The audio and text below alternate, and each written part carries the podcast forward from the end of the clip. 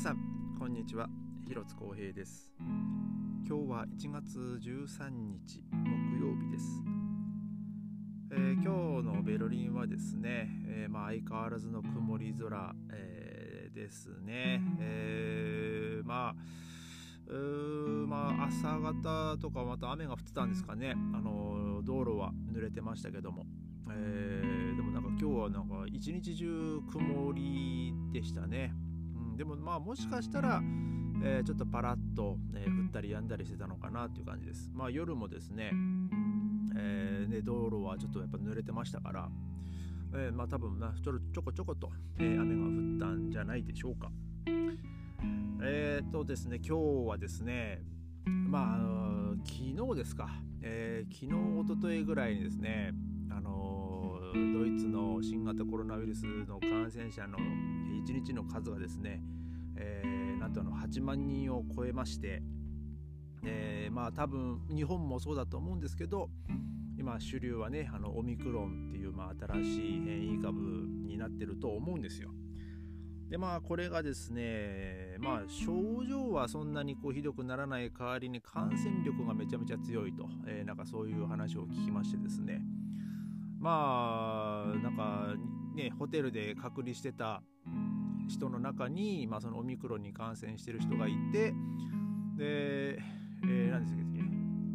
その両隣の人？両隣かちょっとまあ向かいの人だか忘れましたけどなんかそのお弁当の、ね、ご飯の受け渡しの時に、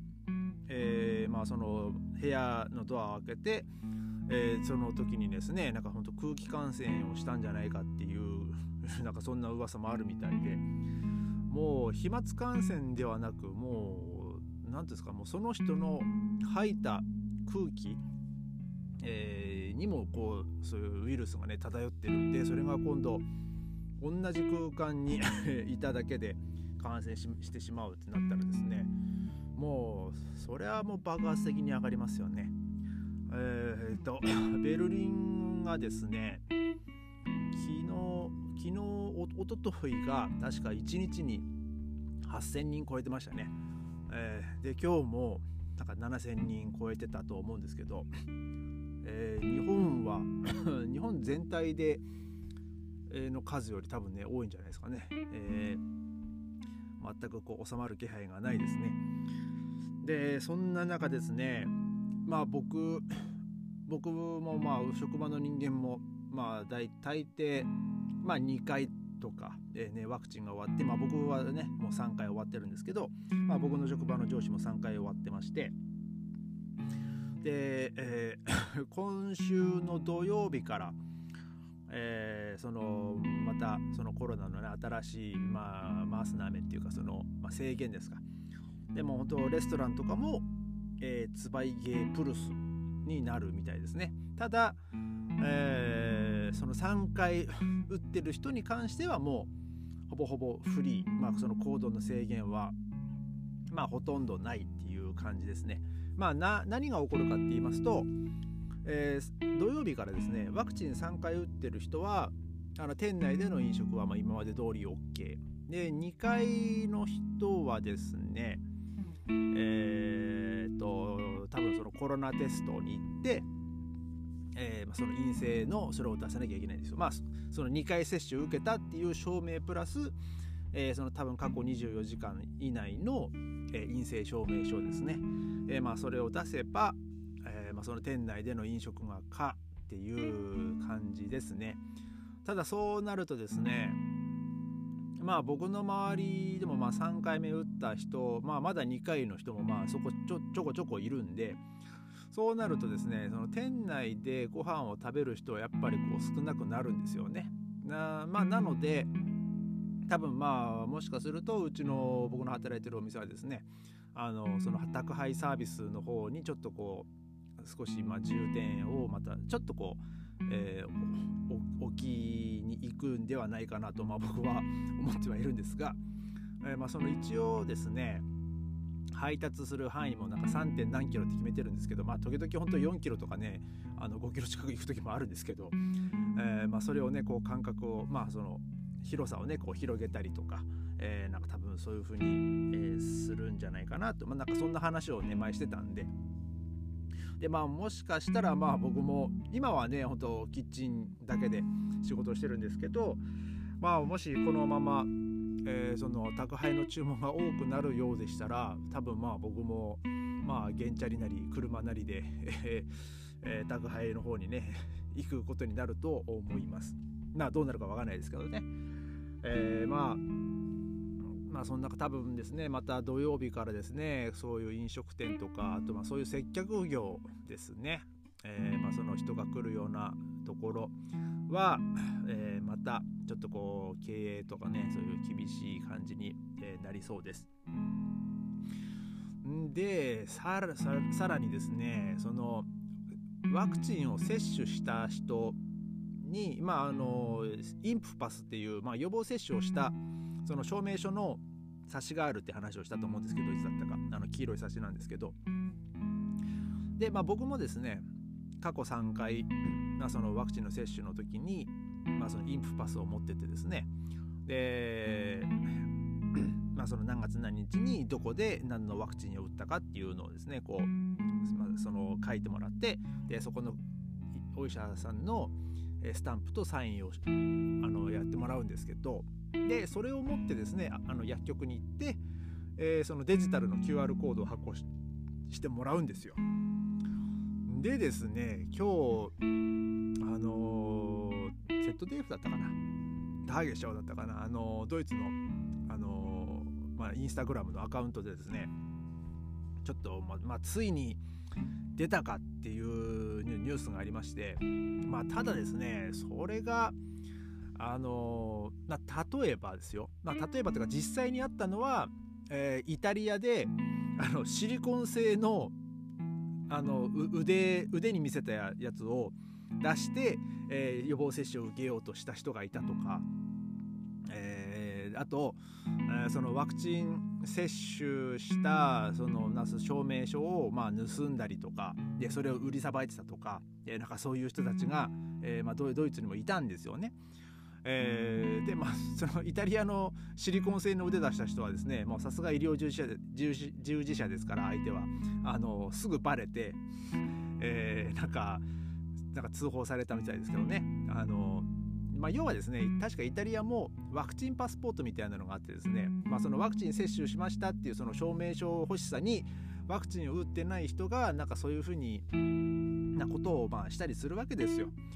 でまあそのドイツの,、まあそのワクチン、まあ、接種インプパスとかのその、ね、用紙が盗まれたっていうのも結局そういうそれそれが目的なわけですよね。えー、ワクチン打ってないけどもワクチン打った人と同様な生活を送るためにあまあそういう、まあ、お金を払って、えー、まあ、そういう、まあ、変な話お金を払って自由を手に入れる。まあ実際自由じゃないんですけど、うん、あのまあそのまあ、中やっぱりですねそのネーベンビルクムっていうか、えーと、な副副反応副作用が、えー、怖くて接種受けれないっていうまあそういう、まあ、お前一体何歳だよっていうね。まあ人もまあ少なからずいるわけで。で今日まあその、まあ、話戻しますけど今日はニュースで見たのはですねあのバイエルンってまあそのドイツの南部の地方なんですけどそのバイエルンの医者がですね医者がですよ、えー、ワクチンを打ってない人たちにそのワクチンを打ったっていうその証明書まあ偽のまあ証明書を書いてですね、まあ、偽の証明書を書いてというか多分まあちゃんとした、えー、インプパスその接種証明のその冊子に、えー、まあそのこのワクチンを打ったここで打ったでサインしたサインしてでそれを渡してでそのワクチン接種打ってないのに、えー、そのそれを書いてもらった人たちはですねあの、まあ、ワクチン接種した証明のその QR コードとかが手に入るんでで、まあ、それであの、まあ、ワクチンを接種しないで、えーまあ、そういうふうにこう隠れて、まあ、隠れてじゃないですけどね、まあ、ワクチン接種してないくせにこう堂々と、えー、ワクチン接種者と同じようにこう暮らしてるっていうのがこうなんかこう発覚してですね。でなんかその警察が、えー、もうその人たちの家に行ってまあ本当まあやっぱその抗体検査をしないとわからないんで、うん、だからもうなんか100人ぐらい、えー、の、まあ、その家をまあ行ってですねあのなんかその抗体その採血をしてなんかその抗体検査をしたっていうなんかニュースがありましたね。なんかまあそういう輩がいるんですよやっぱりでもやっぱりねその一般人がやるんじゃなくてその医者がそういうことをやっちゃうっていうのはねなんかもうついに、まあ、出たなっていうのがねまあ本当残念じゃ残念ですねでもやっぱりそのドイツでもですね、まあ、もしかしたら日本でもいるかもしれないですけど